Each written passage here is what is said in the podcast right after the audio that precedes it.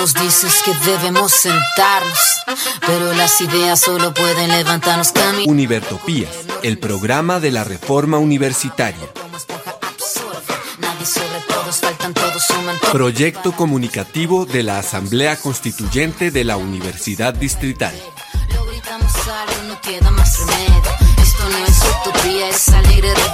Por una educación como derecho y bien común. Escúchenos en frecuencia libre en las redes sociales y los espacios de encuentro ciudadano de la universidad, el campo y la ciudad.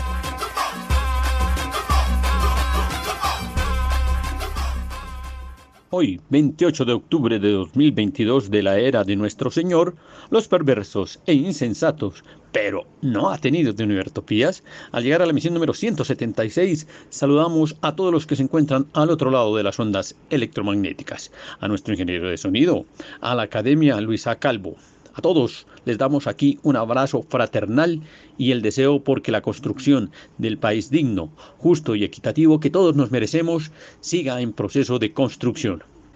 En esta emisión, terminando la semana número 9 del el semestre académico 2022-3, en noticias externas trabajaremos la lectura del el texto de la Comisión de la Verdad, La Colombia herida, los impactos de degradación de la guerra, el ítem 137, la libertad personal vulnerada, las detenciones arbitrarias.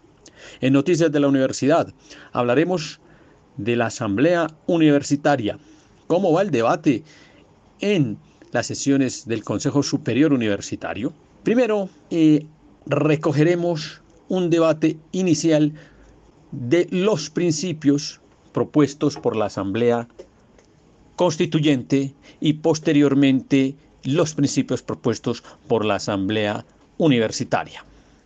Y a propósito también de la reforma, o mejor, de la contrarreforma, revisaremos dos cosas rápidamente. Seguimos con el análisis que hace la profesora Olga Salcedo frente a la aparición de unos comités que no quedan avalados por el Acuerdo 03 de 1997 y el levantamiento de los compañeros estudiantes de la Comisión de Reforma del Consejo Superior Universitario. Comisión que es una burla a toda la Asamblea Universitaria y por supuesto a toda la comunidad universitaria. Y en el camino empedrado de los profesores ocasionales y catedráticos, vamos a hacer un recuento de lo que ha ocurrido esta semana. Se terminó la contratación, no se da en forma permanente para todos los docentes y eso origina una gran movilización y de paso a los profesores de carrera y a los trabajadores de planta no se les paga y con la amenaza de que hoy haya asamblea triestamental aparecen con datos de pago. Bien, nos vamos entonces a nuestra primera zona musical. ¿Cómo puede mi pueblo tener tanto aguante? ¿Cómo puede la universidad tener tanto aguante? ¿Cómo puede mi pueblo tener tanto aguante? Todo el mundo lo roba y él sigue feliz. Dicen que hay unos males que son los causantes de las certa ladrones que viven aquí. Elegimos a un grupo de gente importante que prometen el cambio para nuestra nación. Mientras que hasta en la ley se reparten campantes, los contratos esperando su comisión. Roba el blanco, roba el verde, roba el rojo y el azul. ¿De dónde sacan los fondos para ganarse esa curul? Con razón no pasa nada no prestamos atención. Si el escándalo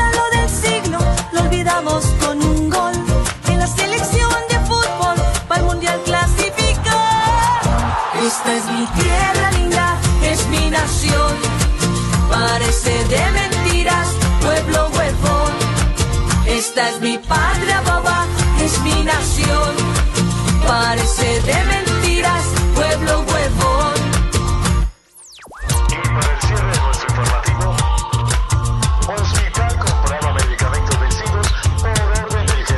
después monumento le hacemos a aquellos que se llevan la plata para otro país. Y en la tele nos dicen según un sondeo que somos de este mundo el lugar más feliz. ¿Cómo pueden nos los tales impuestos? Y los niños muriéndose de hambre y de sed. Pero para la salud no alcanzó el presupuesto. Y después el culpable sigue siendo usted. Roba el blanco, roba el verde, roba el rojo y el azul. ¿De dónde sacan los fondos para ganarse esa curul? Con razón no pasa nada, no ponemos atención. Si está el muerto más sentido, lo olvidamos por un gol. En la selección de fútbol, para el mundial clasificar. Esta es mi tierra linda, es mi nación. Parece de mentiras, pueblo huevón. Esta es mi patria boba, es mi nación. Parece de mentiras, pueblo huevón. Yo no quiero más silencio, si soy parte de esta historia, no perdamos la memoria, que es el único remedio. Para luchar hay que acordarnos que está viva la nación y nos toca estar unidos para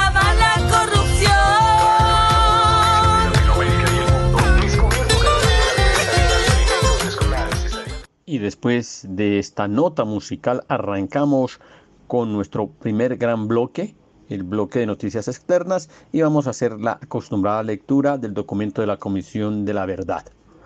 Hallazgos y recomendaciones, seguimos en el título 1, la Colombia herida, subtítulo 1.3, los impactos de la degradación de la guerra, y el ítem 1.3.7, la libertad personal vulnerada, las detenciones arbitrarias. 3.7 la libertad personal vulnerada, las detenciones arbitrarias. Las detenciones arbitrarias en el conflicto armado fueron llevadas a cabo por agentes del Estado bajo acusaciones sin pruebas de pertenecer a un grupo armado ilegal, por sospecha de que saben algo, o con el fin de desestructurar organizaciones sociales, atemorizar a sus integrantes u obstaculizar procesos sociales fueron usadas como antesala de otras violaciones como la tortura, violencias sexuales, la desaparición forzada o las ejecuciones extrajudiciales. Llegaron y empezaron a estigmatizar muchísimo a la gente. Se nos paraban y nos decían hasta de que nos íbamos a morir. Nos gritaban, nos amenazaban. Guerrilleros, yo no sé qué guerrilleros, si sé más. Eran demasiado arbitrarios empezaron a invitar a reuniones. Un día cualquiera llegaron a invitar a una reunión a toda la comunidad, que era una reunión con fines de bien comunitario y que teníamos que llevar la cédula. Nosotros caíamos en ese jueguito y nos fuimos con eso en la mano y llegamos al colegio, porque allá fue a donde nos llevaron. Fuimos y como eso es cerrado, pues cerraron. Había un kiosco y nos hicieron formar en fila. Allá en el kiosco había unos tipos encapuchados y empezaron a señalar, este sí, este no, y empezaron a hacer la captura. Me parece que fueron 22 personas las que se llevaron esa vez. Entrevista 261, volumen 1, 0016. Víctima, mujer del Meta.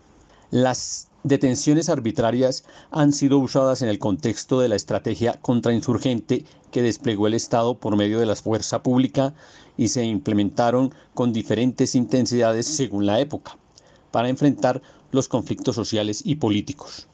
Desde 1958, diversas normas sumadas a los estados de sitio o de excepción han facilitado las detenciones limitando las garantías judiciales y muchas veces cobijando detenciones arbitrarias masivas. El Estatuto de Seguridad 1978-1982 o los años de inicio de política de seguridad democrática entre 2002 y 2004 se dieron de forma mucho más masiva. La Comisión entiende las detenciones arbitrarias como aquellas privaciones de la libertad efectuadas por agentes estatales por razones y o mediante procedimientos no contemplados en la ley. La arbitrariedad se manifiesta cuando a una persona detenida no se le ofrecen las garantías para llevar a cabo un debido proceso por un tribunal competente, independiente e imparcial, o cuando no existe una orden escrita de autoridad judicial competente ni hay captura en flagrancia, o cuando es llevada a cabo por agentes del Estado que no tienen la facultad para hacerlo entre otras circunstancias. Durante las detenciones, la víctima puede ser sometida a incomunicación o detención prolongada.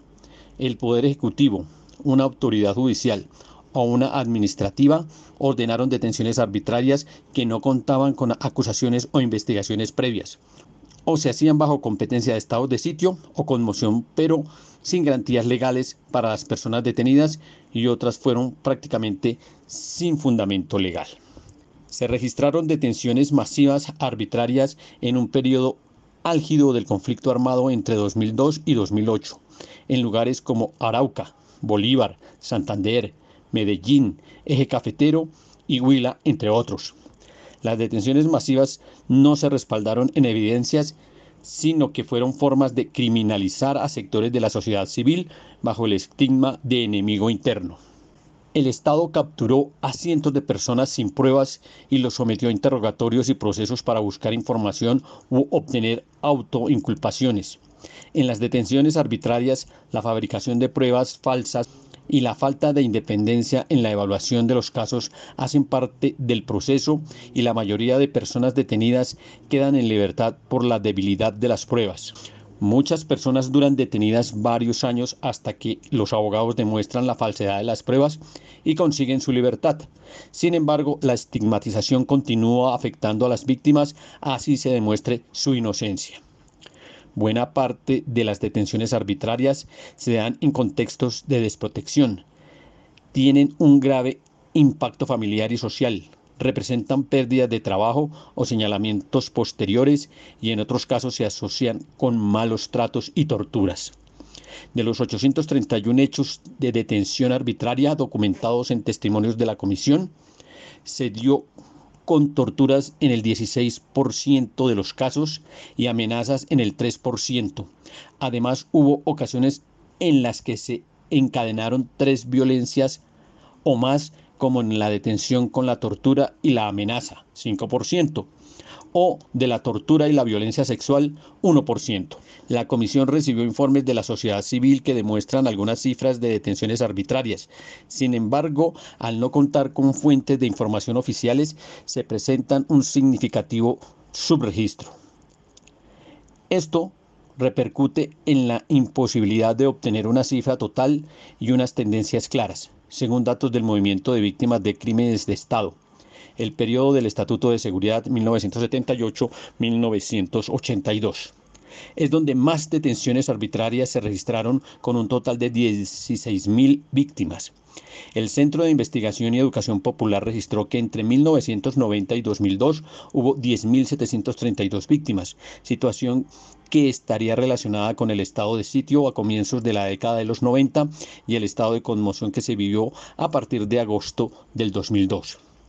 La Comisión Colombiana de Juristas plantea que desde 1990 hasta el 2016 se registraron 5.985 detenciones arbitrarias. En contraste, el Comité de Solidaridad con los Presos Políticos entre 2002 y 2004 registró 6.590 víctimas.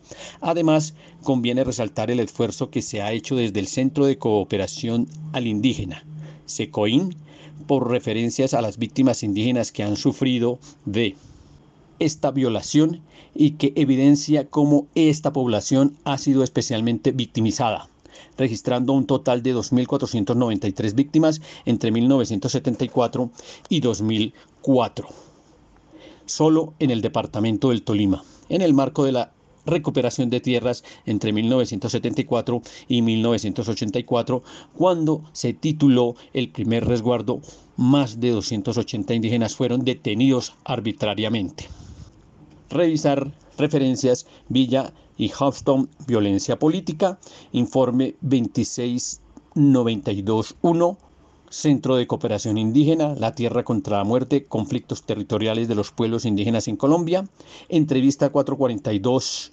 PR 02129, víctimas, mujeres por estigmatización política. Y después de esta muy interesante presentación de la Comisión de la Verdad, nos vamos a nuestra segunda zona musical. Hay que marchar por nuestros muertos, hay que marchar. En contra de las detenciones arbitrarias, hay que marchar. Yo marché con Nino Sacro.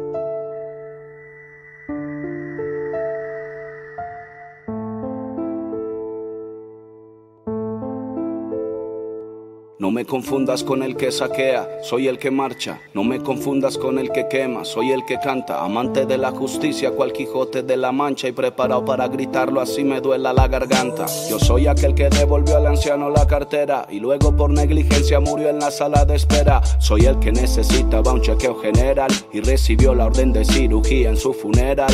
El hijo de la madre con pensión miserable de un tercio del sueldo mínimo, nunca ajustable. Y a pesar de que el banco ya su casa va a quitarle. La doña para mí siempre trae una cara amable. Yo represento al que en su cuello nunca lleva lajas, al trabajador que estudia, al estudiante que trabaja, al ateo, al converso, al que cree en el universo y al que siempre lleva en su mochila la coca, el almuerzo. Voy tomado de la mano con la madre soltera, la que siempre da un buen consejo sin que se lo pida. Voy con el señor que vende aguacates en la acera, con el niño sin juguete y la señora que lo cuida. Malabarista de la vida con buen ánimo, que trata de hacer maromas con un sueldo mínimo. Con la sonrisa medio puesta y casi pálido, trabajando horas extras sin chistar porque es un tímido. Por un país sin corrupción. Por un futuro para los niños. Por una vejez digna. Por unos impuestos justos. Por un buen sistema de salud. Por las víctimas del conflicto armado. Por los líderes asesinados por los indígenas marginados. La marcha se vivió en masa, gente de todas las razas, trabajadores de PM del gobierno de Sofasa. Vi marchando al empresario que estuvo bajo amenaza y hasta el viejo cascarrabias que nunca sale de casa mejorable. Que si esta historia es mejorable, fuera memorable que las paredes del barrio hablen y cuenten que a las madres nadie vino a consolarles y a su hijo lo mataron por liderar un desarme. Soy el escaso de capital que lo ahogan los intereses y a pesar de eso paga luz y agua cada dos meses. Soy el campesino, el indígena que en la tierra crece, el que siembra la comida que a veces ni te mereces. Quisiera ser el que usa palabras en vez de espadas, el que teniéndolo todo ayuda a los que tienen nada. Pero solo soy un país y una paz anhelada que mira como sus hijos se matan a las patadas. Soy el que salió de casa con bendición de mamá y se puso el uniforme sin saber para dónde va. Que cuando llegó al trabajo lo enviaron a acribillar y le tocó ayer en la marcha desfilar como un smart por la paz que nos merecemos, por una educación ideal, por el derecho a la libre expresión, por un país sin desplazados, por nuestros recursos naturales, por nuestras selvas, por los animales, por ti Colombia.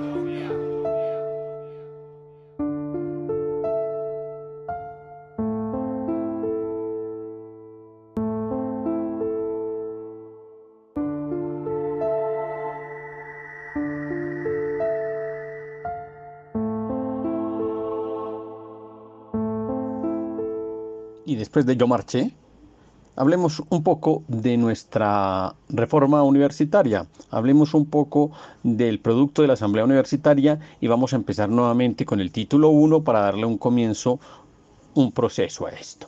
Iniciemos primero con un recorderis de lo que trabajó la profesora Olga Castiblanco en la Asamblea Constituyente y después revisamos qué ocurrió con la Asamblea Universitaria. Primero, la voz de la profesora Olga Castiblanco. Yo quisiera retomar el análisis del el Estatuto General presentado por la Asamblea Constituyente eh, en un aspecto, en el tema de los principios. La Asamblea Constituyente incluyó el principio de meritocracia eh, para garantizar mayor transparencia y coherencia en la designación y en el ejercicio de los diferentes cargos. Sin embargo, la comisión verificadora eliminó ese principio. Y uno se pregunta, ¿qué interés podrían tener en eliminar el principio de la meritocracia? Pero además crea otros. Entonces crea uno que se llama excelencia, que habla de instalar altos parámetros de calidad, y otro que se llama calidad y evaluación, que habla de instalar altos estándares en el desarrollo de procesos, y crea otro que se llama transformación digital, que habla de garantizar la cultura democrática en la comunicación. Bueno, yo pregunto, ¿cómo si no se instala la meritocracia, de dónde van a salir los altos niveles o los altos estándares? En lo que yo percibo es a base de mayor control o de concentración del poder eh, para hacer mayor vigilancia o tomar mejores y más medidas de correctivas para que la gente se porte bien. ¿No es esto cambiar para no cambiar nada? Y ahora veamos qué se dice de los principios de la Asamblea Universitaria en el Estatuto General. Vale la pena leer el preámbulo que tiene este documento y dice así. La comunidad de la Universidad Distrital, en ejercicio de la autonomía plena constitucional de nuestro compromiso crítico en la construcción, reelaboración y reconstrucción de conocimiento y saberes para la emancipación, con ánimo indeclinable de contribuir a la construcción de un proyecto de nación en los ámbitos local, regional y nacional en los que hagan realidad la democracia, cuidado y preservación de la paz con justicia social, ambiental y el buen vivir, la Universidad Distrital Francisco José de Caldas asume y promulga el presente Estatuto General. Ese preámbulo da origen entonces al primer título que dice naturaleza jurídica, principios y comunidad universitaria. Y está dividido en esos tres grandes capítulos. El capítulo número uno, que hace relación a la naturaleza jurídica, al carácter y a los principios. Frente a la naturaleza jurídica se hace el reconocimiento de la existencia de la universidad mediante el acto de creación del acuerdo número 10 de 1948 del Consejo de Bogotá, el respeto a la Constitución y las leyes, el respeto a la Ley 30, se acepta como domicilio la ciudad de Bogotá, distrito capital, y la posibilidad de conformar sedes en cualquier sitio del territorio nacional. Se da por hecho que el patrimonio y rentas son los que ingresan por parte del erario público, por parte de las partidas del distrito capital, el aporte de la nación, se reconocen algunas donaciones, se reconoce la existencia de algunos recursos propios y de algunas rentas que se generen por algún concepto. Pero en lo fundamental es una universidad pública y el público con su erario la mantiene. Se precisa que el objeto de la universidad es un, como un ente de carácter académico, eh, puede y debe desarrollar cualquier tipo de formación de carácter integral para todos los jóvenes, dando respuesta a las necesidades de la ciudad. Es decir, la formación que entrega es integral y a todos los niveles, tanto a nivel técnico, tecnológico, de formación profesional, posgradual y en todas, absolutamente en todas las áreas de los saberes, entendiendo que existen multiplicidad de saberes más allá de las disciplinas clásicas y en ese orden de ideas entendiendo que existen y que entran en diálogo y debate. En ese sentido, entonces, se inicia el desarrollo de los principios generales que están constituidos en dos grandes artículos. El artículo quinto, en donde se presentan todos los 11 principios básicos que van a regir la universidad, y el artículo sexto, en donde se presentan los principios cognitivos de la universidad. Frente a los primeros, están transversados por la concepción del buen vivir, por la concepción que viene desde el sur, en la cual se establece una relación distinta entre los seres humanos, una relación distinta entre los seres humanos y las demás especies, entre las especies vivas y no vivas, y eso implica un contexto distinto frente a la manera como se mira el saber, frente a la manera como se interlocuta con él y cómo se usa para construir y desarrollar el desarrollo y el principio de vivir bien entre las especies y entre los seres humanos. En ese orden de ideas están los 11 principios. El primero, la defensa de la construcción de lo público a partir de ser una universidad pública, defiende y construye sobre lo público y en ese orden de ideas defiende el erario público, el dinero público y se dedica a construir para devolverle a la sociedad la que ésta le reingresa en términos financieros y le devuelve cómo? Le devuelve en construcción cognitiva, le devuelve en propuestas para resolver problemas de orden comunal, comunitario y social. El principio de la autonomía universitaria el desarrollo y la defensa de la construcción interna de universidad, el derecho que se tiene a nombrar sus propias directivas, a nombrar sus propios profesores, a establecer la concepción con que ingresan los estudiantes libre y académicamente armando los currículos, Es decir, se reconoce todo el proceso que viene desde la Universidad de Córdoba desde 1917-1918. Se reconoce la libertad de cátedra o las libertades de cátedra, de aprendizaje y de investigación para docentes, estudiantes e incluso para trabajadores. Se identifica la democracia representativa, participativa y consultiva, que es el gran avance que tiene esta propuesta, que viene construida desde esa concepción del 2008 en términos de hacer de esta una universidad en donde la participación y la construcción de gobierno se haga desde abajo, no de arriba hacia abajo, sino desde abajo hacia arriba.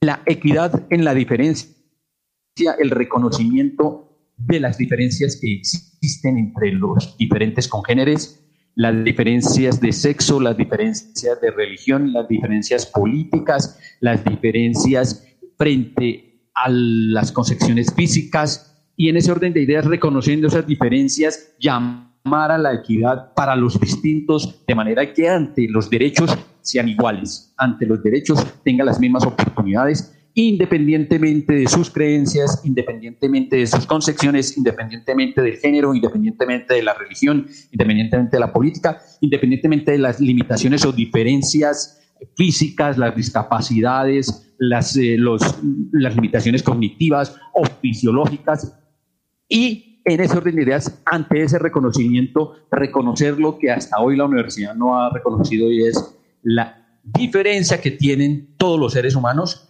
pero la posibilidad de que tengan equidad frente a las oportunidades de formación académica.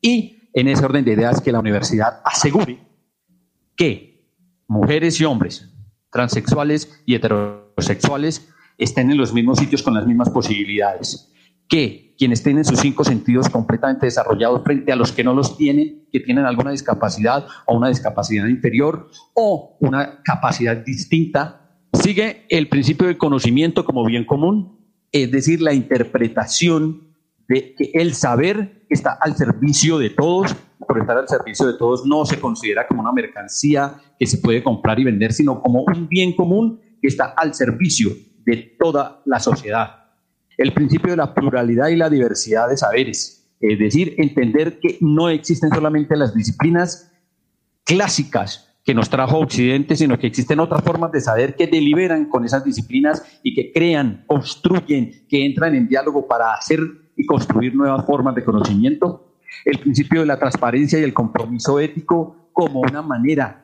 de concebir la construcción de quienes manejan la universidad y con la visión transparente de ver qué ocurre en las relaciones contractuales, en las relaciones eh, académicas, en las relaciones administrativas. El principio de la igualdad de oportunidades y reconocimiento de la idoneidad de pertinencia de saberes y compromisos, es decir, la interpretación de entender que ante la diversidad de saberes, ante las diferencias que existen entre los seres humanos, hay la posibilidad de igualdad de oportunidades y que esas deben construirse. El principio de la protección y el cuidado ambiental que transversa a toda la universidad.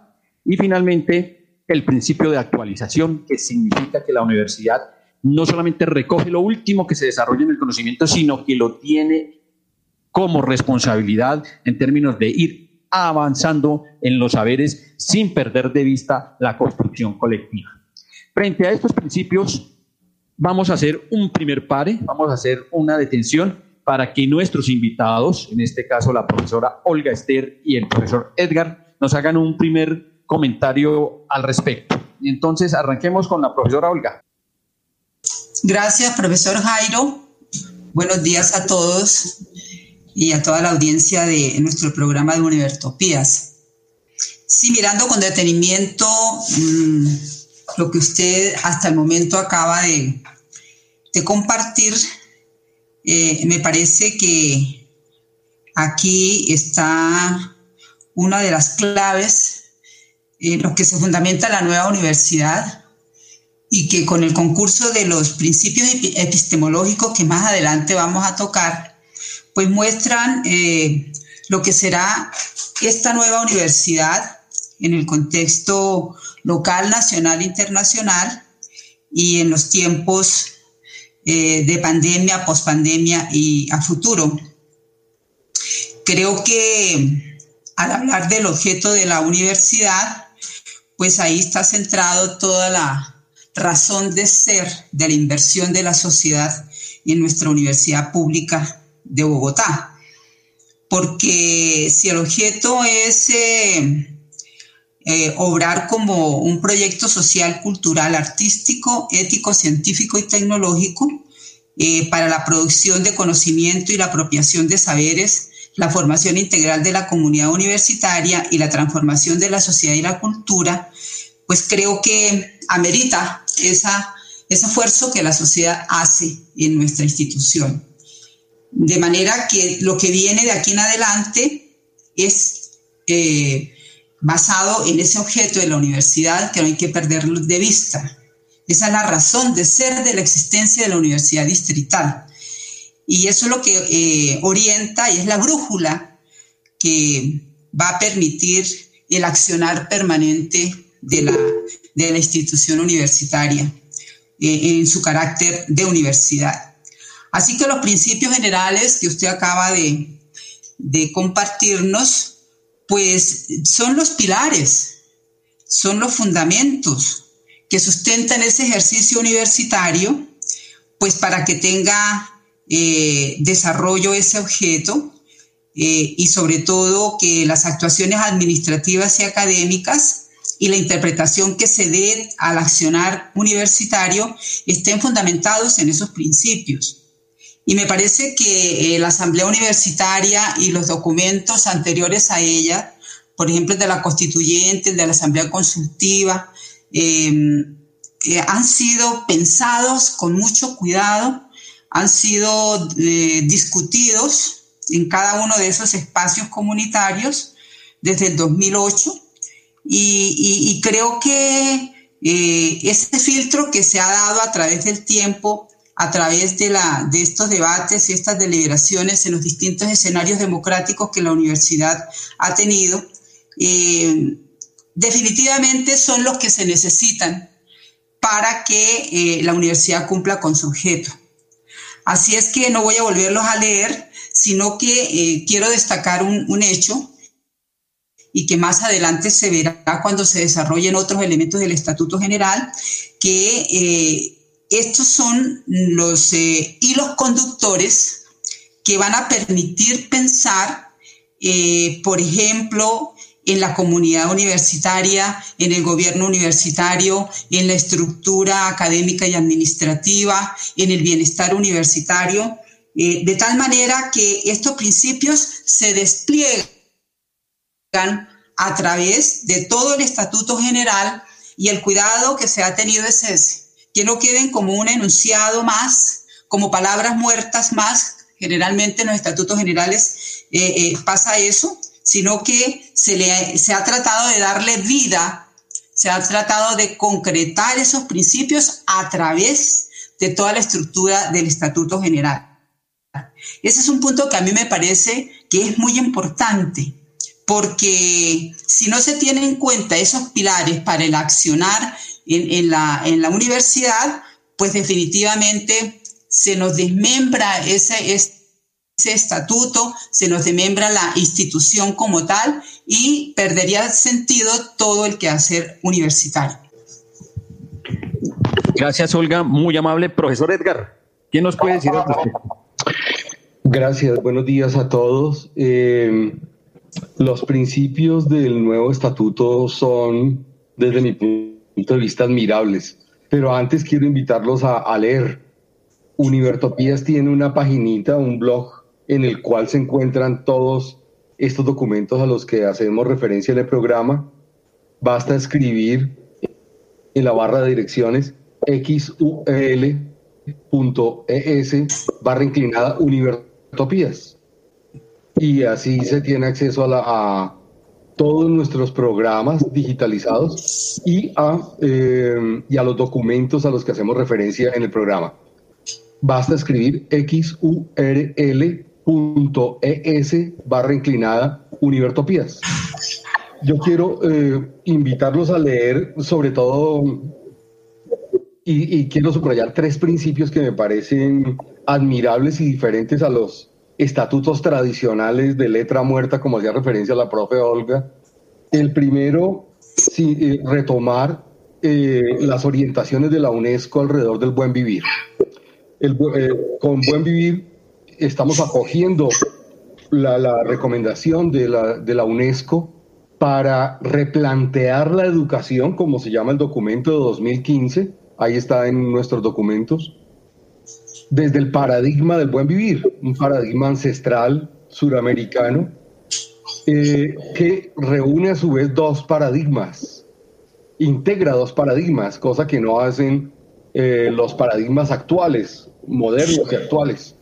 Por eso es necesario retomar el pensamiento ancestral e integra una visión humanista y una visión ecológica del planeta. Ahora que estamos en pandemia y la pandemia es una expresión de la crisis ecológica de la naturaleza que hemos provocado los mismos seres humanos, en eso estoy de acuerdo con Leonardo Boff, eh, nada más, más importante, eh, la universidad digital debe tener un carácter humanista y también responsable con el futuro compartido de la humanidad, como es la preocupación del, por el medio ambiente, por, por eh, la madre tierra, por la casa común. Entonces los invito a leer, eh, eh, se recuperó ese, ese énfasis porque en la contrarreforma, recuerden ustedes, los directivos se opusieron a, que, a, a coger las recomendaciones de la UNESCO y, llegaron a insinuar que ese cuento de la, del buen vivir era no más que una, una expresión de la izquierda, nada más absurdo. El segundo principio que quiero resaltar y que me parece admirable es que por fin el estatuto de una universidad integra los mecanismos de participación democrática abiertos por la Constitución de 1991. Nos los tomamos en serio y se ampliaron las posibilidades de participación se acogió el artículo 68 de la, de la Constitución que habla de la necesidad de que la comunidad universitaria participe en la, la dirección de las instituciones educativas. Hasta ahora solamente se había hecho énfasis en el artículo 69, que habla de la autonomía universitaria. Y tradicionalmente los directivos habían entendido esa autonomía solamente para ellos, no para la comunidad universitaria. Entonces se mira la autonomía desde la participación de la comunidad universitaria. Eso me parece admirable.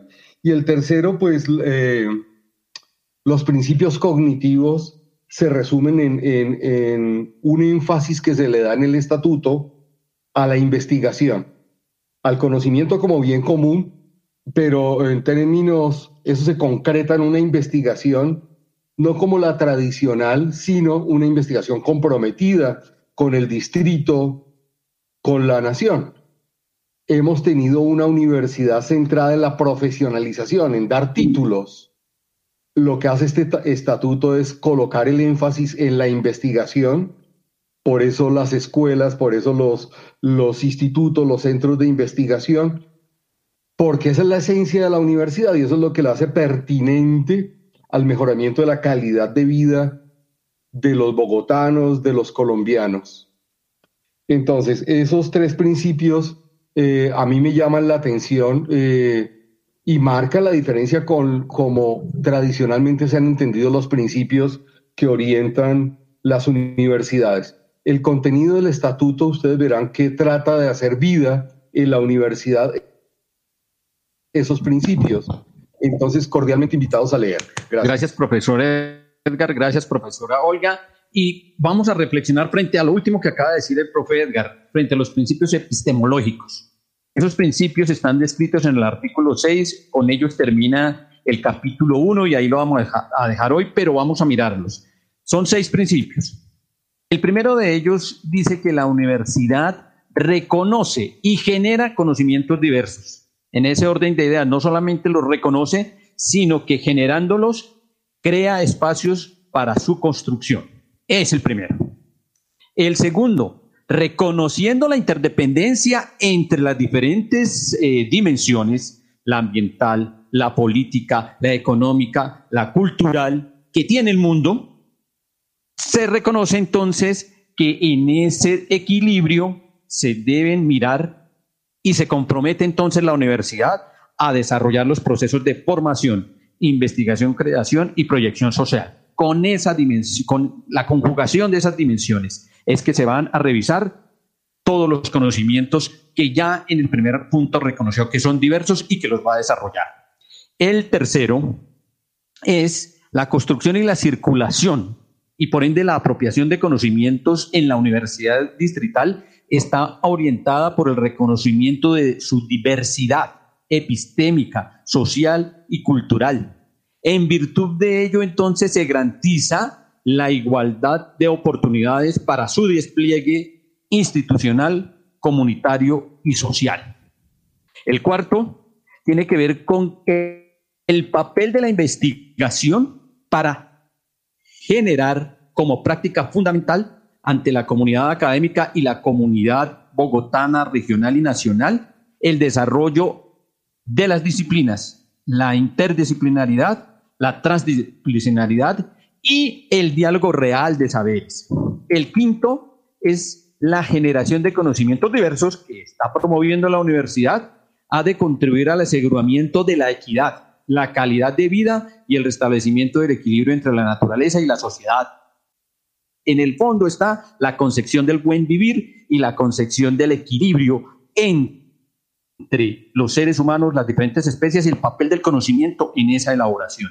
Y el sexto principio epistemológico es que la circulación y la apropiación del conocimiento en la universidad hará parte del reconocimiento de las interdependencias, de las tensiones y de las formas de complementariedad entre las partes que configuran el mundo. Es decir, se reconoce las diferentes formas de saber, pero también se reconoce a los actores que las representan y que las defienden. Profesora Olga, la reflexión al respecto. Gracias, profe. Sí, me parece que este, este artículo sexto denominado principios epistemológicos, que van de la mano con los principios generales, pues es una característica muy singular, creo yo. No sé ustedes en la Asamblea Universitaria, la revisión que hicieron, eh, si da cuenta que vamos a ser la primera universidad del país donde un estatuto general eh, expresa eh, y prescribe esos principios epistemológicos, que es la razón de ser de la universidad en cuanto a generación y producción del conocimiento. Así que esta singularidad es muy importante y no se, no, se colocó ahí como un añadido. Estos principios epistemológicos forman parte de la base de la nueva estructura académica y administrativa de la universidad porque como lo leyó el profesor Jairo, eh, estos principios epistemológicos van a y la apropiación social del mismo en lo, en lo local, regional, nacional e internacional. Así que eh, para poderlo viabilizar se necesita una nueva estructura académica y administrativa. Se necesita una relación diferente entre los actores universitarios que hacen la universidad distrital. Por eso eh, no es eh, tampoco traído de los cabellos el principio de la, de la democracia representativa, participativa y consultiva.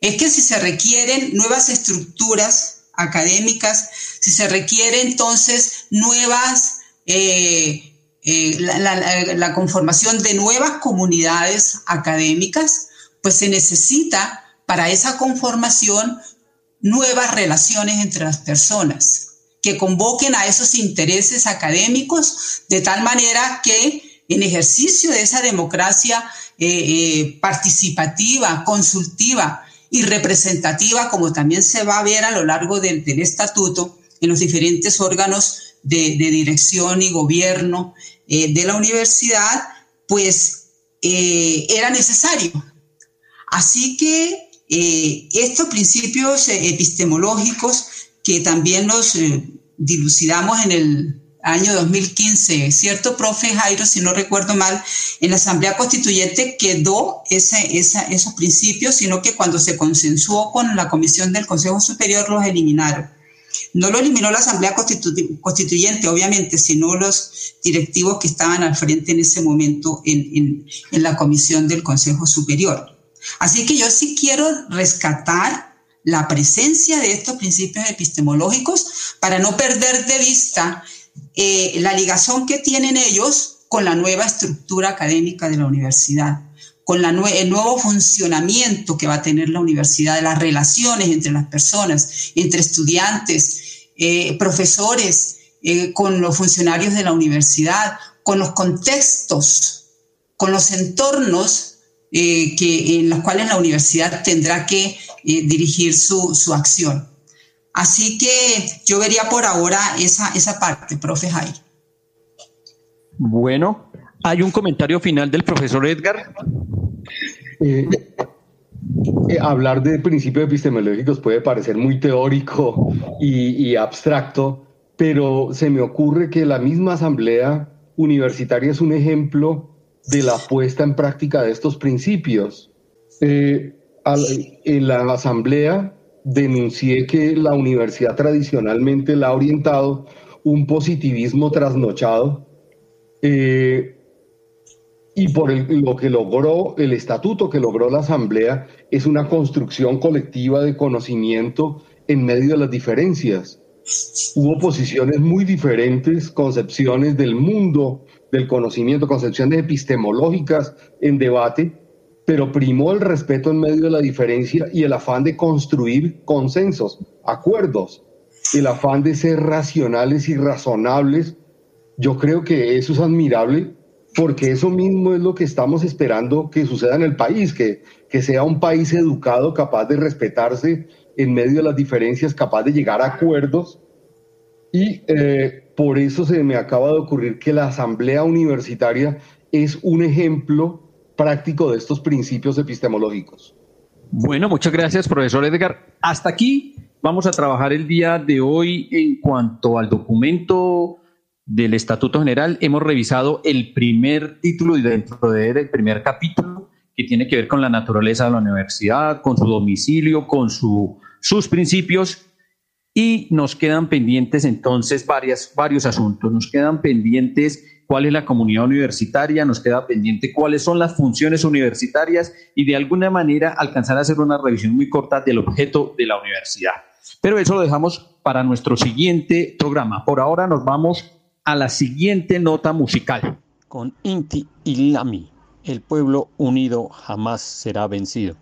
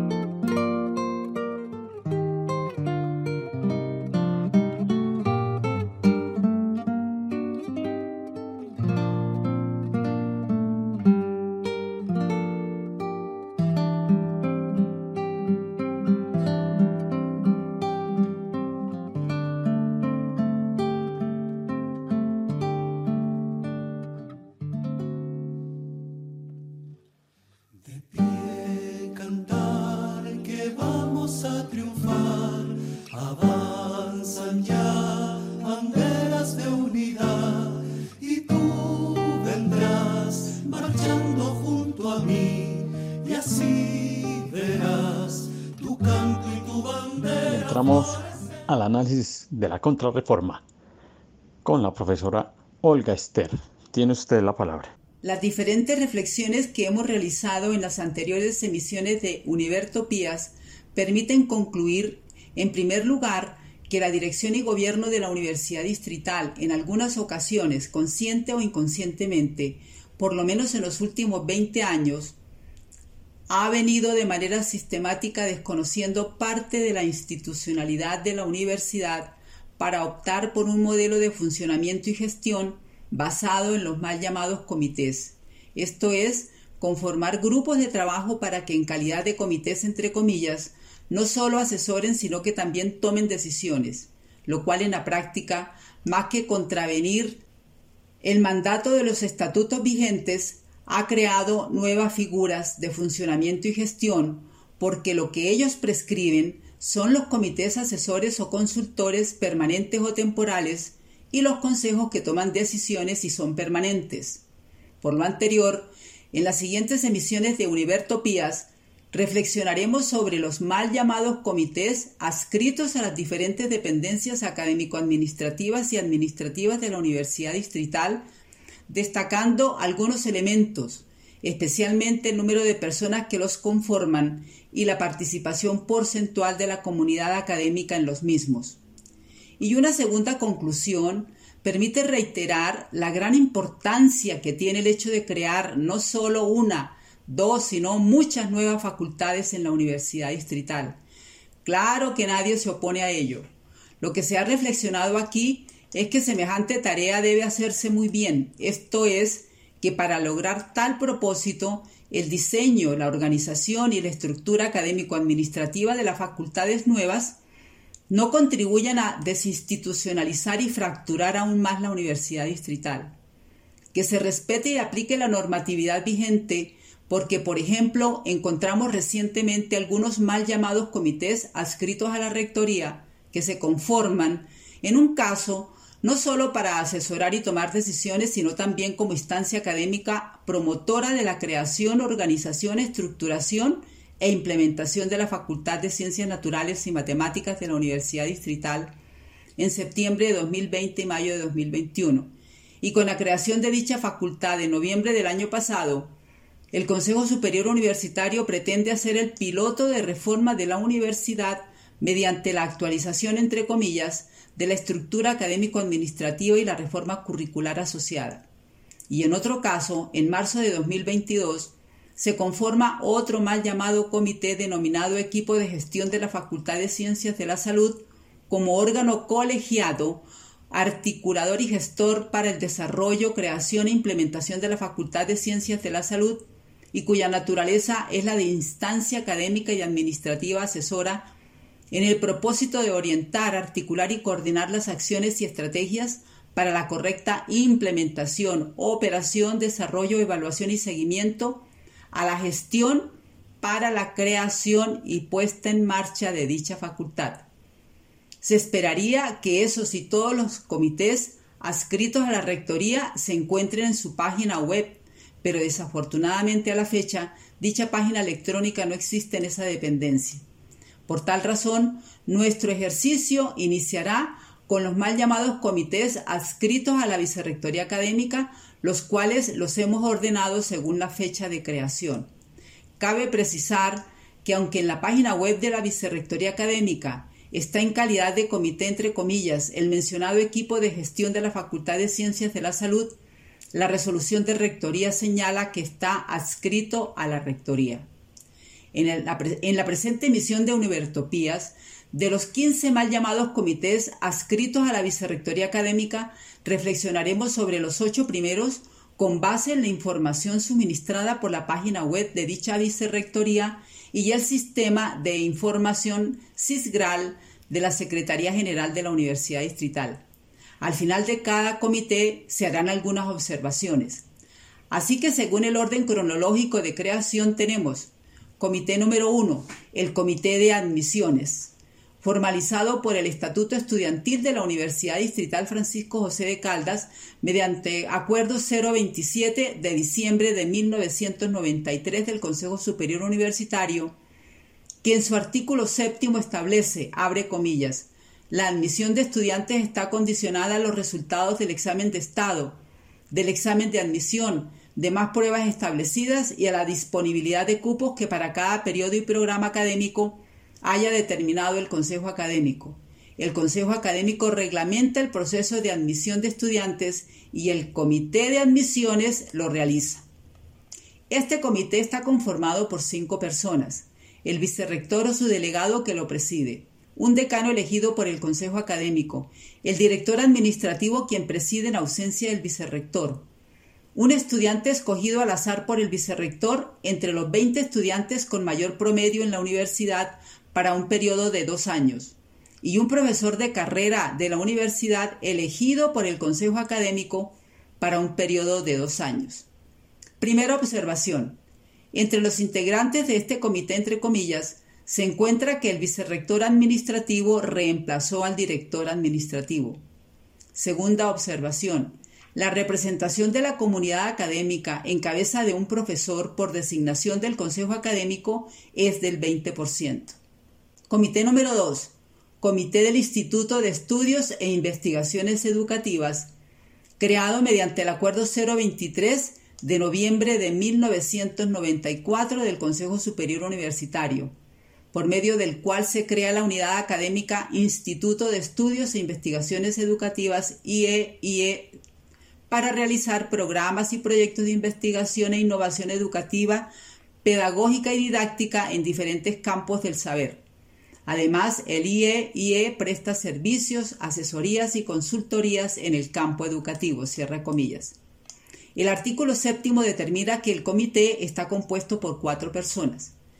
El vicerrector, quien lo preside. El director del instituto, quien lo preside en ausencia del primero el director de la Oficina de Investigación y Desarrollo Científico, un decano designado por el Consejo Académico, el director del Departamento de Pedagogía y Educación. Primera observación. Con la expedición del Estatuto Académico de 1996, desapareció el Departamento de Pedagogía y Educación. Por lo tanto, este comité lo integran cuatro personas y no cinco. Segunda observación. La representación de la comunidad académica es del 0%. Comité número 3. Comité de Bienestar Institucional. Creado mediante Acuerdo 10 del 5 de julio de 1996 del Consejo Superior Universitario.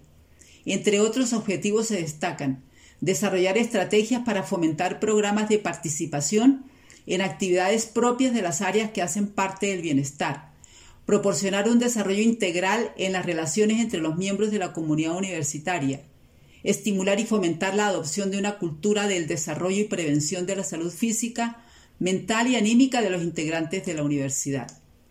El Comité de Bienestar lo integran 10 personas, el vicerrector quien lo preside, los decanos o sus delegados que en la actualidad son 6, el director de Bienestar Institucional, dos miembros de la comunidad universitaria designados por el Consejo Académico, uno de los cuales debe ser estudiante. Observación. La representación de la comunidad académica en cabeza de un docente y de un estudiante por designación del Consejo Académico es del 20%. Comité número 4.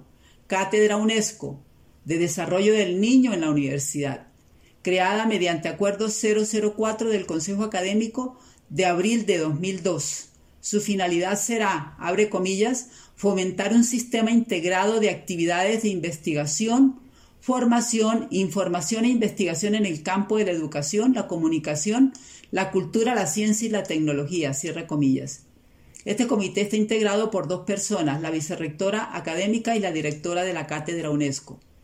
Primera observación. Si el artículo primero del acuerdo de creación estipula, abre comillas, crear la cátedra UNESCO de Desarrollo del Niño escrita a la Facultad de Ciencias y Educación de la Universidad Distrital Francisco José de Caldas, cierre comillas, entonces, ¿por qué este comité está adscrito a la Vicerrectoría Académica? Segunda observación. La representación de la comunidad académica en el comité, entre comillas, es del 0%. Comité número 5. Comité de Evaluación de Docentes, creado por el artículo 57 del Acuerdo 011 del 15 de noviembre de 2002 del Consejo Superior por el cual se expide el estatuto del docente de carrera de la Universidad Distrital Francisco José de Caldas.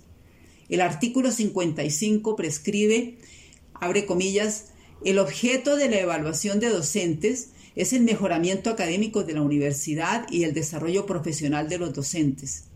Los resultados de la evaluación deben servir de base para la formulación de políticas, planes y programas de desarrollo académico y de capacitación del docente, así como para la inscripción, ascenso y retiro del escalafón y para la renovación de los periodos de estabilidad.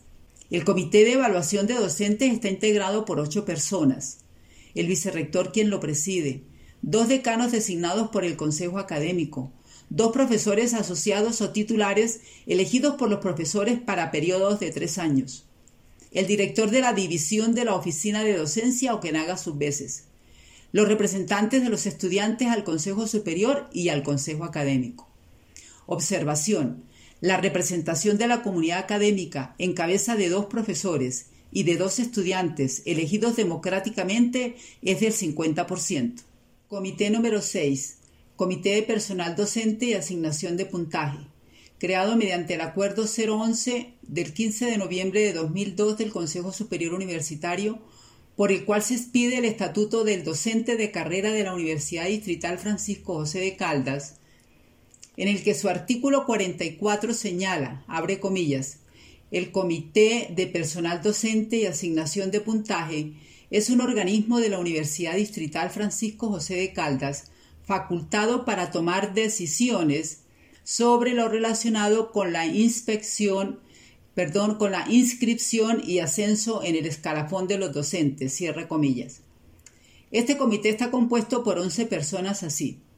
El vicerrector quien lo preside, los decanos de las facultades, que en este momento son seis, el director del Centro de Investigaciones y Desarrollo Científico o quien haga sus veces, dos docentes de carrera de la universidad elegido por los docentes para un periodo de dos años.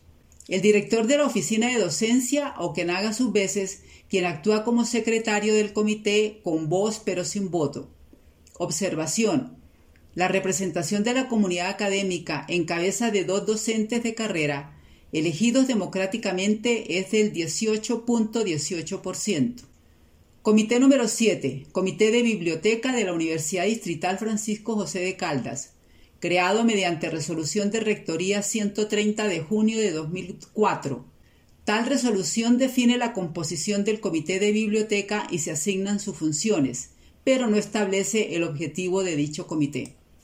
Está conformado por 10 personas, el vicerrector o su delegado, el director de la biblioteca, el coordinador general del Comité de Autoevaluación y Acreditación, un decano designado por el Consejo Académico, el director de la red UDENET, el jefe de la Oficina de Planeación y Control, el jefe de la Oficina de Sistemas, dos representantes del Comité Interno de Biblioteca y el representante de los estudiantes ante el Consejo Académico. Primera observación. Llama poderosamente la atención que en este Comité de Biblioteca, entre comillas, no haya representación de los docentes de la Universidad Distrital. Segunda observación. La representación de la comunidad académica en cabeza del representante de los estudiantes ante el Consejo Académico, elegido democráticamente, es del 10%. Comité número 8. Comité de Publicaciones, creado mediante Acuerdo 023 de junio de 2012 del Consejo Académico, por el cual se reglamenta la política editorial de la Universidad Distrital Francisco José de Caldas, para promocionar el sello editorial de la universidad con la participación en ferias y eventos nacionales e internacionales, ampliar la socialización de los productos editoriales ante las comunidades universitarias y científicas con mecanismos de distribución eficientes, incluyendo el canje con otras instituciones, aumentar la producción editorial de la universidad, incentivando la comunidad para presentar sus obras ante la sociedad, proveer a las dependencias de la universidad los soportes impresos que requieran para adelantar los procesos administrativos e informativos relacionados con papelería institucional como material publicitario, membretes, documentos, formatos, tarjetas, entre otros. De acuerdo con el artículo quinto del Acuerdo de Creación, Existe un comité de publicaciones y comités de publicaciones de las unidades académicas tales como las facultades. Entonces tenemos, el comité de publicaciones está conformado por nueve personas así. El vicerrector académico quien lo preside. El director del Centro de Investigaciones y Desarrollo Científico de la universidad. Un representante de los institutos elegidos por ellos un representante de los decanos de facultad designado por el Consejo Académico, un representante de las revistas elegido por los editores de las revistas, un representante de docentes de posgrados con reconocimiento y experiencia en el campo editorial designado por el Consejo Académico, un representante de docentes de pregrados con reconocimiento y experiencia en el sector editorial designado por el Consejo Académico, el jefe de sección de publicaciones de la universidad y el editor general de la sección de publicaciones, quien hará las veces de secretario y quien tendrá voz pero no voto. Primera observación.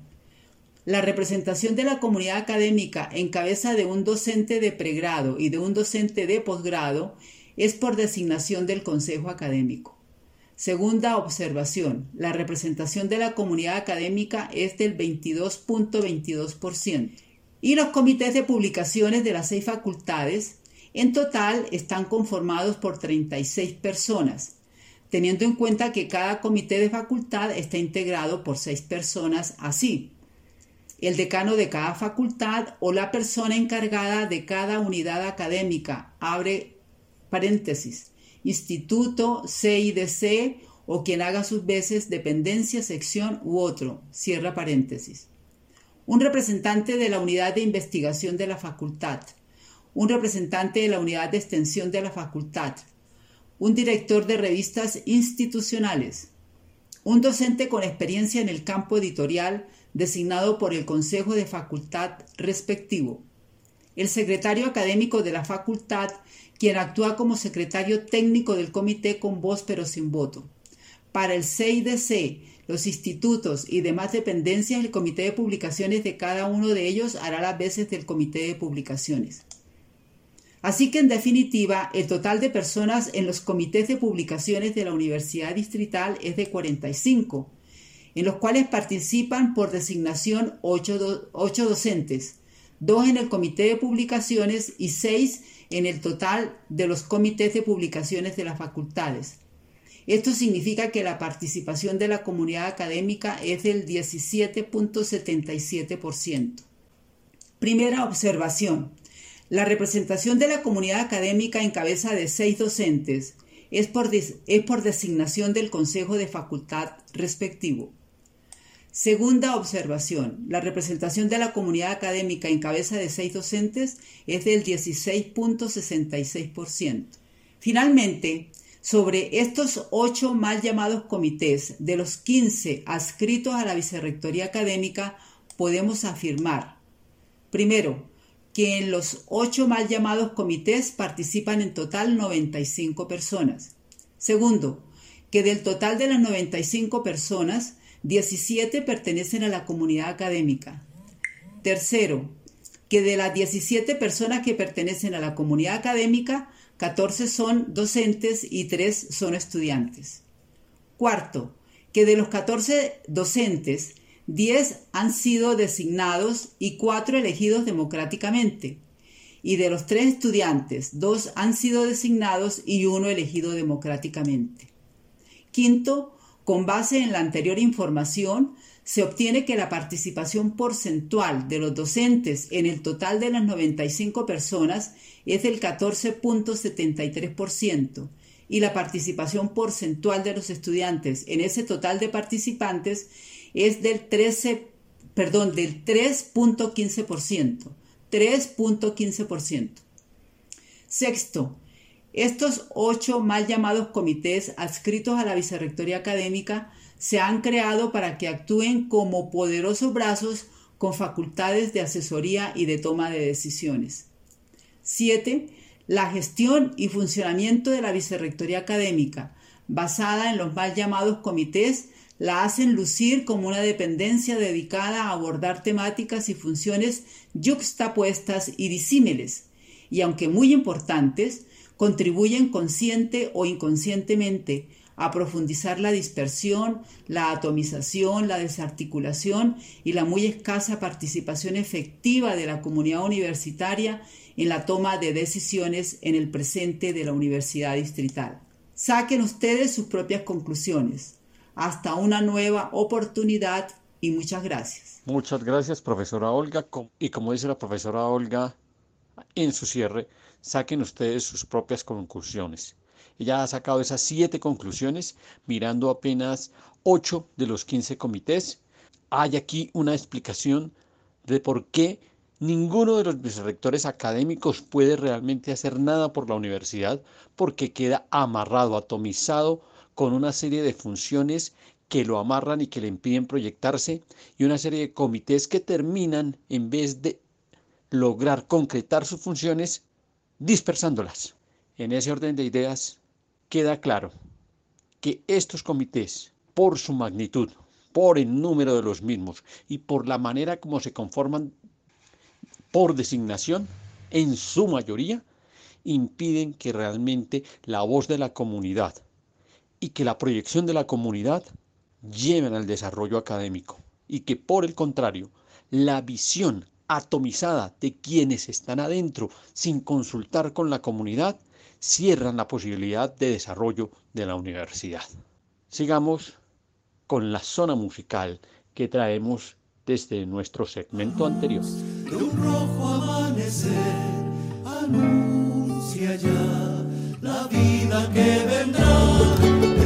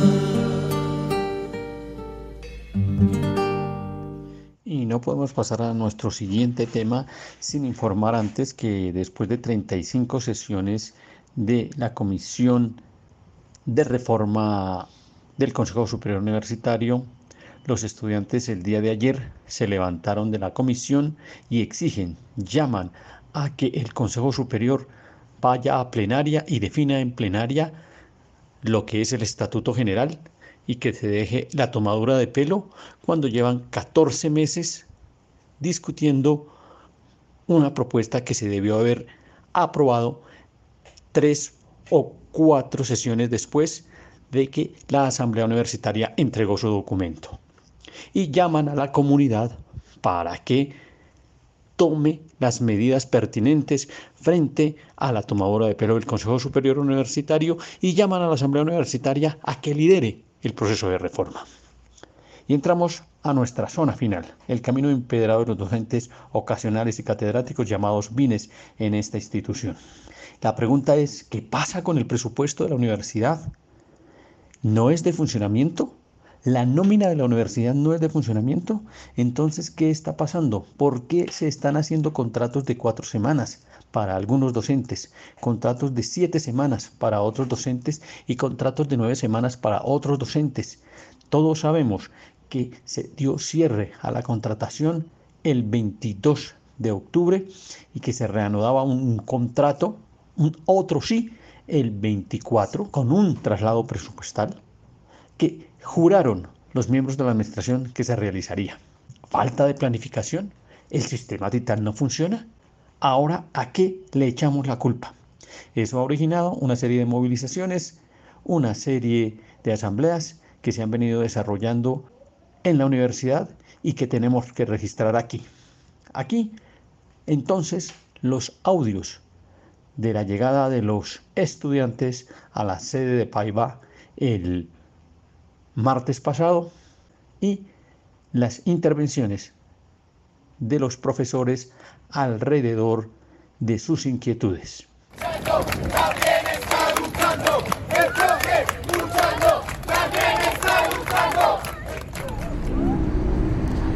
Hola, ¿qué tal? Acá estamos un grupo de docentes de la Universidad Distrital de distintas facultades y estamos acá porque hay una situación que es insostenible y esto es un llamado a la universidad, al distrito, a la alcaldía, al Ministerio de Trabajo, a la Contraloría y a la ciudadanía. Es insostenible porque ha habido un, un asunto estructural, un problema estructural que implica que lo administrativo sea prácticamente inmanejable. La realidad en la que estamos es que se han dado pagos desajustados, pagos fuera de tiempo, ha habido situaciones de recursos humanos que no se han solucionado, tenemos reportes a la DIAN que han sido errados y en estos momentos se había proyectado un calendario académico que terminaría el 24 de diciembre, pero cuando se proyectó no había el presupuesto para cubrirlo, entonces se habló de una visión y que se iba a hacer con tiempo. Esta vinculación primera dentro del calendario hasta diciembre terminaba para nosotros el sábado, este sábado que pasó. Y en estos momentos estamos en una nueva vinculación, supuesta nueva vinculación. El problema es que evidentemente lo presupuestal no se ha resuelto como universidad. Parece que las facultades deben autosostenerse y resolverlo. Por tanto, tenemos, en lugar de las nueve, nueve semanas que correspondería, tenemos personas con vinculación en esta nueva resolución de cuatro semanas, seis semanas, siete semanas, sin confirmación. Lo que estamos pidiendo es un respeto y un esfuerzo por la estabilidad ciudadana y humana de quienes sostenemos la universidad. 1.600 aproximadamente docentes de vinculación ocasional que no tenemos las condiciones adecuadas y que hemos pedido información, comunicaciones, circulares y unos avisos claros por parte de la universidad. Esto no ha sido posible y en ese sentido hay un desajuste interno. Las instancias no se están coordinando bien y por eso estamos acá pidiendo que se resuelva este problema y que tengamos garantía de estabilidad. Muchas gracias. Y de la misma manera intervienen los estudiantes. Buenas tardes, mi nombre es Ángel David Pérez, representante de los estudiantes ante el Consejo Académico. La situación que está viviendo por parte de los profesores de vinculación especial, pues obviamente nos está afectando a nosotros por nuestra eh, cercanía y por falta de pues, garantías que tienen los docentes. Esto afecta pues también a nuestro proceso de formación por parte de, de ellos, ya que pues al no tener ellos la garantía de laboral que necesitan para la contratación al, el resto del semestre, pues afecta también nuestra formación por, parte como estudiantes, como futuros profesionales, ya que pues esto se, eh, va a venir a dando, o se va a venir reflejado a un futuro porque ya no tendremos pues total acompañamiento por parte de los docentes y también pues eh, se ve limitado a, a pues estos procesos formativos o al terminar nuestro ciclo de formación. Es, eh, los estudiantes pues obviamente nos hemos, solidarizado con los docentes de vinculación especial, especialmente a los de hora cátedra, ya que ellos son los que más eh, han resultado afectados por parte pues, de la falta de planeación y por parte de la voluntad política de la universidad al, querer, al tener que garantizarle la pues la estabilidad laboral que, necesitan los docentes de vinculación especial y en especialmente los de hora cátedra como estudiantes hemos acompañado a los profes, hemos también ayudado a que pues eh, se encuentren entre ellos mismos y a que pues eh, eh, eleven esta, esta voz de denuncia ante pues, los órganos pertinentes y la voz de denuncia a la comunidad universitaria para que pues, nosotros y los demás eh, estamentos de la universidad se, eh, se, solidaricen con ellos y lo acompañen en este proceso de, de denuncia. En todas las facultades han habido asambleas, en algunos casos solo de los estudiantes, en otros casos mixtas de estudiantes y profesores, en otros casos triestamentales.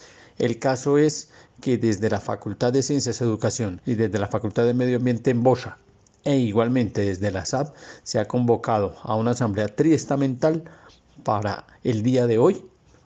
En momentos iniciará, pero vale la pena recordar qué se va a hacer allí.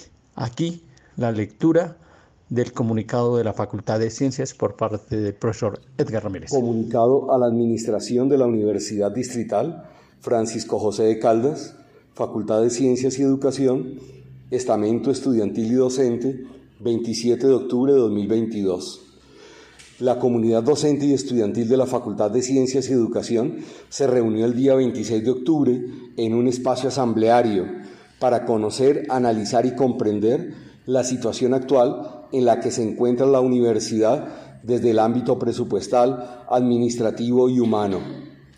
Luego de realizar un análisis de coyuntura, se decide emitir el siguiente comunicado con las siguientes preguntas y exigencias dirigidas a la administración de la universidad. Preguntas. ¿Por qué las decisiones administrativas del orden presupuestal durante el último año han vulnerado sistemáticamente los derechos de docentes y administrativos? ¿Qué razones explican las continuas fluctuaciones en el salario base de ingreso de los docentes? ¿Cuál es la calidad académica que se le está ofreciendo al estudiantado? Más allá de las excusas, ¿por qué se emiten resoluciones de nombramiento para docentes el día 23 de octubre por un periodo de siete semanas y el martes 25 las modifican, reduciendo el tiempo a solo tres semanas, a sabiendas que el semestre académico se completa hasta el 23 de diciembre?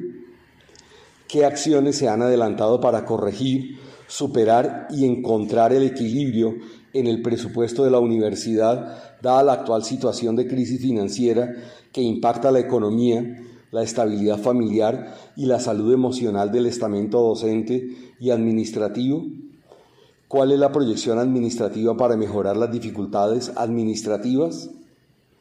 ¿Por qué razón la administración, en cabeza del rector, no da cara a la comunidad en general frente a los acontecimientos de contratación y dignidad laboral y al contrario expide comunicados denigrantes como los del 25 de octubre, entre otros? Asume la Administración la acreditación de alta calidad como el no pago y la dignificación laboral a su estamento docente, la falta y deterioro de la infraestructura para sus estudiantes. En caso de que su respuesta sea negativa, ¿qué es lo que realmente proclaman al vociferar acreditación de alta calidad? ¿Qué ha pasado con la propuesta emergente de sistematización de pagos Titán, su activación y ponencia explicativa de funcionalidad para la comunidad en general? ¿Por qué se toma el dinero de jóvenes a la U para subsanar gastos y aún así no alcanzan los rubros? ¿Acaso existe una ausencia de gobernabilidad?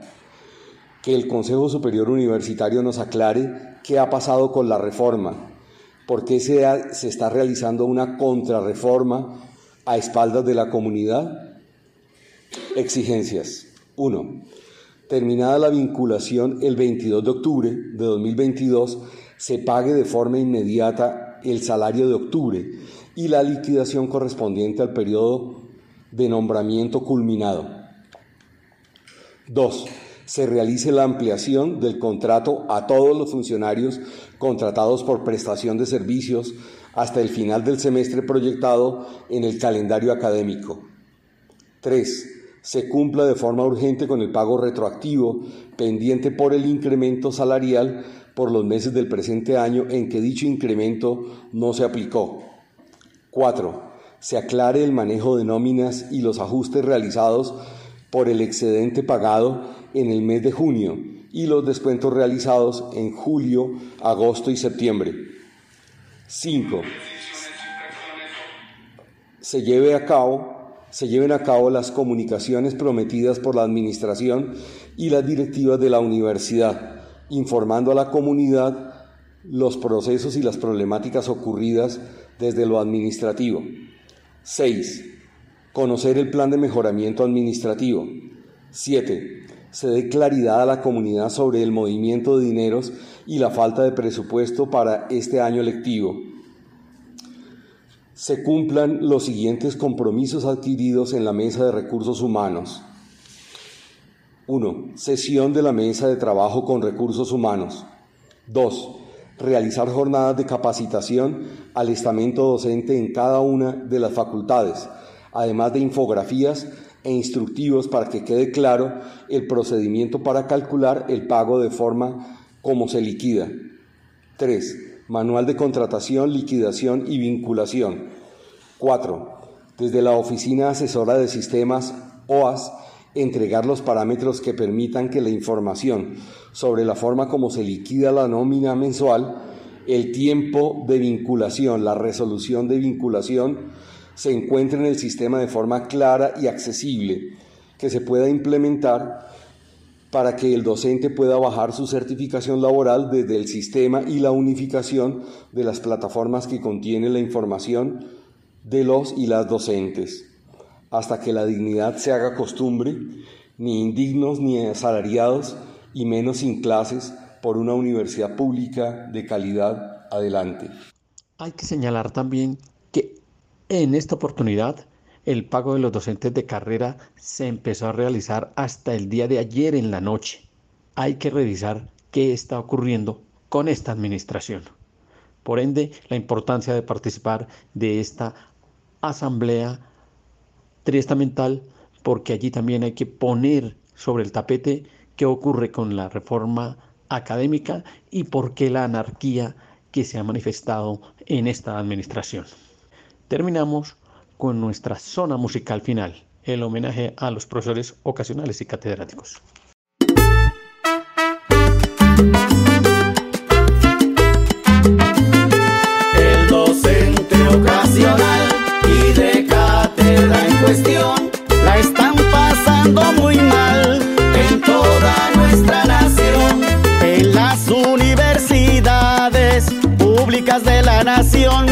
Hay que decir las verdades con claridad y razón. Hay docente ocasional y de cátedra precarios con exceso laboral, pero de bajos salarios. Dicen que no es empleado,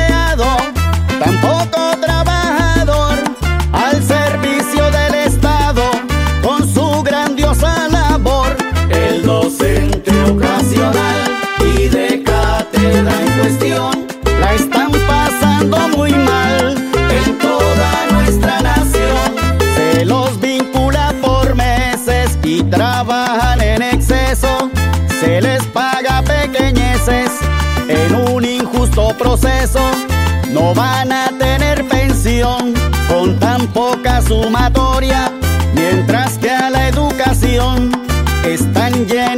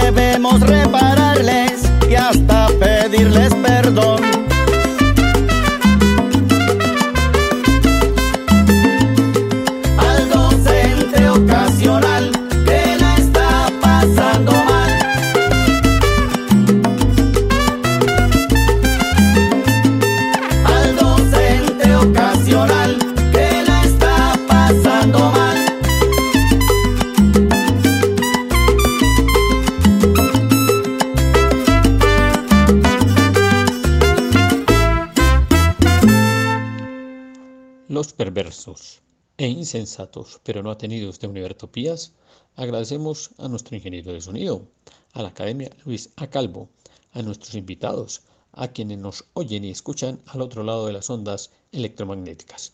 Nos vemos y nos oímos la próxima semana y que de la asamblea del día de hoy y de las asambleas que vengan a continuación se logre la universidad distrital que todos, pero todos nos merecemos. Tú nos dices que debemos sentarnos, pero las ideas solo pueden levantarnos camino. Univertopías, el programa de la reforma universitaria. Proyecto comunicativo de la Asamblea Constituyente de la Universidad Distrital.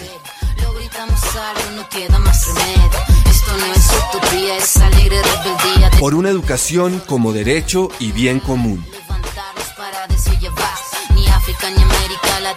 Escúchenos en frecuencia libre en las redes sociales y los espacios de encuentro ciudadano de la universidad, el campo y la ciudad.